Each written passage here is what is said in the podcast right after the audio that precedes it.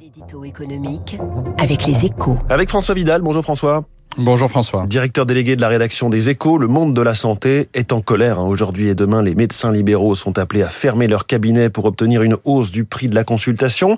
Un mouvement de grève rarissime et qui s'annonce très suivi, François. Oui, c'est une mauvaise nouvelle. Hein, au moment où l'épidémie de grippe euh, démarre et où celle de Covid se rappelle à notre bon souvenir, nous n'avions vraiment pas besoin de cela.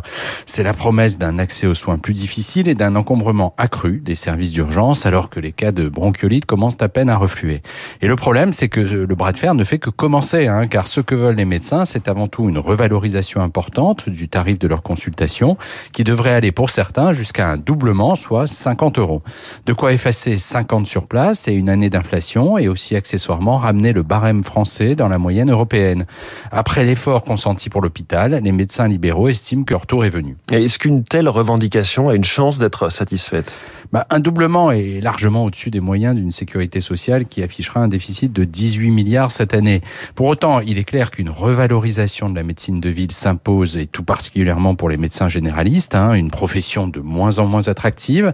Depuis 10 ans, elle a perdu 6% de ses effectifs, et pas seulement dans les déserts médicaux. Dans les grandes villes aussi, les vocations sont moins nombreuses. La faute à un prix de l'acte médical qui couvre à peine le coût de l'exercice.